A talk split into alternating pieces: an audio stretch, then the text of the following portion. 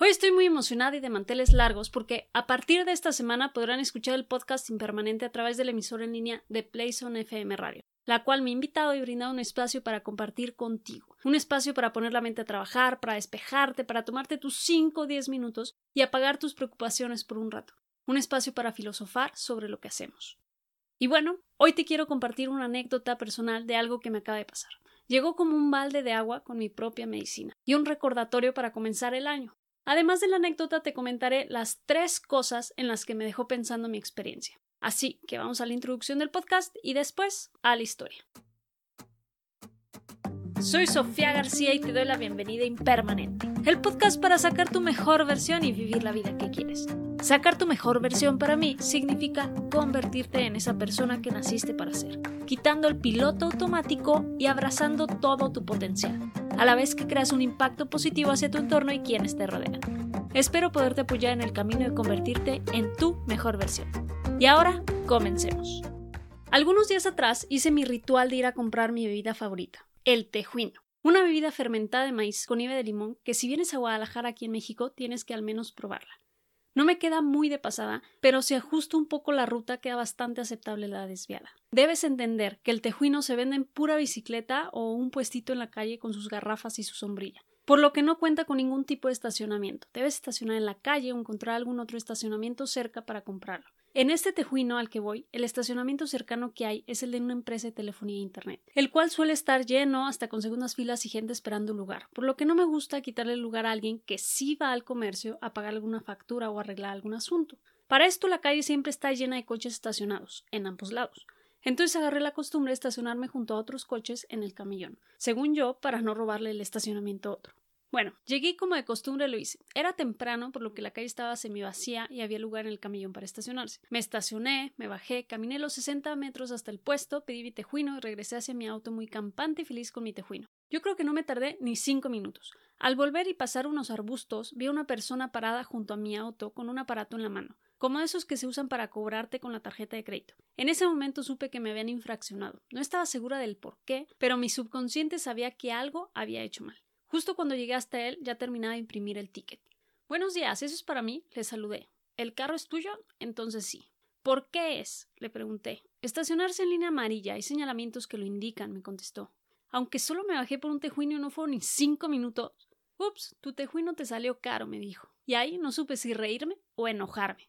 Era evidente que le valía completamente la situación. Él sabía el lugar de estacionamiento o a dónde había ido.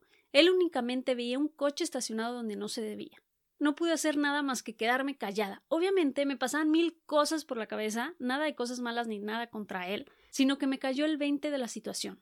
Primero, no me había dado cuenta de que había letreros que indicaban no estacionarse en el camellón. Y la verdad es que ya ni verifiqué, aunque lo más seguro es que sí. Ya veré la siguiente vez que vaya por mi tejuino, pero el punto es que ni me había percatado de su existencia. Segundo, me estacioné ahí por la costumbre de ver siempre coches estacionados en el camellón, pero no había registrado realmente que era línea amarilla.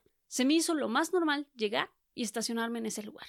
Para terminar la historia, no alegué nada, no tenía nada que alegar. Una de las cosas que pasa al hacerte consciente de lo que haces es que sabes cuando hiciste algo mal, cuando te equivocaste, cuando la regaste y dejas de tratar de defenderte por todo. Simplemente aceptas y te responsabilizas de tu error. Aprendes a quedarte callada. Agarré mi ticket, le pregunté dónde podía hacer el pago y me marché. Esta experiencia me dejó pensando en tres cosas. Uno, la repetición hace la costumbre, para bien o para mal. El ver algo repetidamente me acostumbró a verlo normal, inclusive me llevó a hacerlo. No me malentiendas, no soy vale madre de esas que si quiero hacer algo lo hago y ya, sin importarme las reglas, tampoco soy de las que se estaciona donde sea y se mete en sentido contrario con su camionetón para ganar el lugar para estacionarse. Soy de las que da tres o cuatro vueltas a la manzana para conseguir lugar donde esté permitido. Suelo pensar en cómo afecto a otros si me quedo mal estacionada o estorbando el paso a alguien. Pero aún así lo hice de lo más normal y quita de la pena. Llegué y me estacioné en línea amarilla. El ver coches estacionados regularmente no me hizo ni preguntarme si estaba permitido o no. Es como si me hubiera saltado ese proceso y lo acepté en automático como algo que se hace y ya.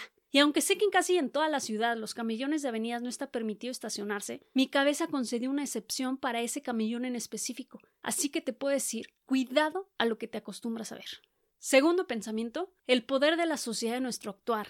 La sociedad tiene un poder muy, muy fuerte en lo que hacemos. Al final es una de las bases de nuestra educación, la sociedad y la familia. y somos influenciados por ella todos los días. Si la sociedad acepta algo, lo hacemos, y si no, lo rechazamos. Al verlo con tanta gente, tantas veces, tantas repeticiones, nos puede acostumbrar a algo sin ni siquiera pasarlo por nuestro filtro interno, nuestro filtro de valores y de nuestro actuar propio. Y algo que es de cuidado es que una costumbre te puede corromper. Se me hizo sorprendente cómo te puede cambiar el switch, así como así. Es como el poder del rebaño. Un borrego hace, dos borregos hacen, tres borregos hacen. Y si los ves pasar, ahí vas atrás de ellos Podrá ser el cuarto, el centésimo o el milésimo, no importa, eres un borrego más. Y lo peor es que ni sabes el qué ni el por qué. No pensamos, no preguntamos, solo hacemos. Vamos en modo automático, completamente arrastrados por la corriente, y ahí fui yo a estacionarme donde todos, cayendo en automático. Y pensamiento 3. ¿Qué tanto es tantito? 10 centímetros, un semáforo, un dulce. Si te lo digo así, suena a muy poco, pero si te pongo el contexto de construir 10 centímetros fuera de lo permitido, pasarse un semáforo en rojo, robar un dulce, ¿ahora tiene más peso o se puede pasar por alto? Fueron quizás 5 minutos, pero hice algo que no estaba permitido por el reglamento. Tuve una consecuencia que asumir. Lo incorrecto es incorrecto aunque sea por poco tiempo, por poca distancia o por poca cantidad. Entonces te pregunto en este contexto, ¿existe el tantito? Robar tantito, dañar tantito al prójimo.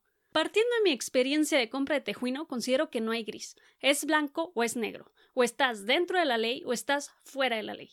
Estás haciendo bien al prójimo o le estás haciendo daño.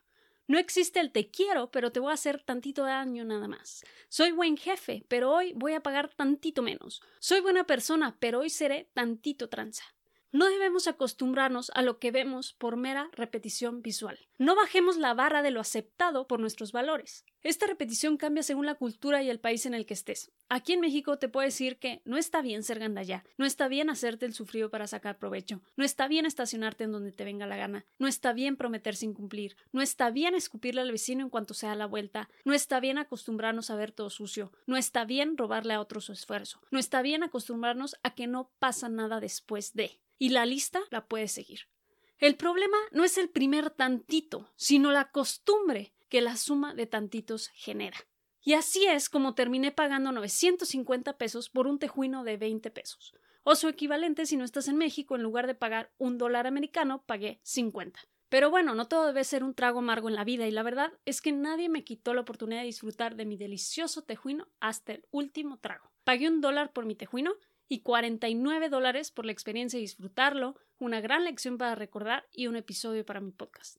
Lo repito muchas veces, y por ello creé este podcast, para no ser pasajeros de la rutina, para salirnos del piloto automático mental, lo hago para compartir, pero también el hacerlo me recuerda, me hace reflexionar y me mantiene en el esfuerzo por ser mejor cada día. No hay que acostumbrarnos a que todo lo que vemos es lo más normal del mundo, porque puede no serlo aunque más personas lo hagan.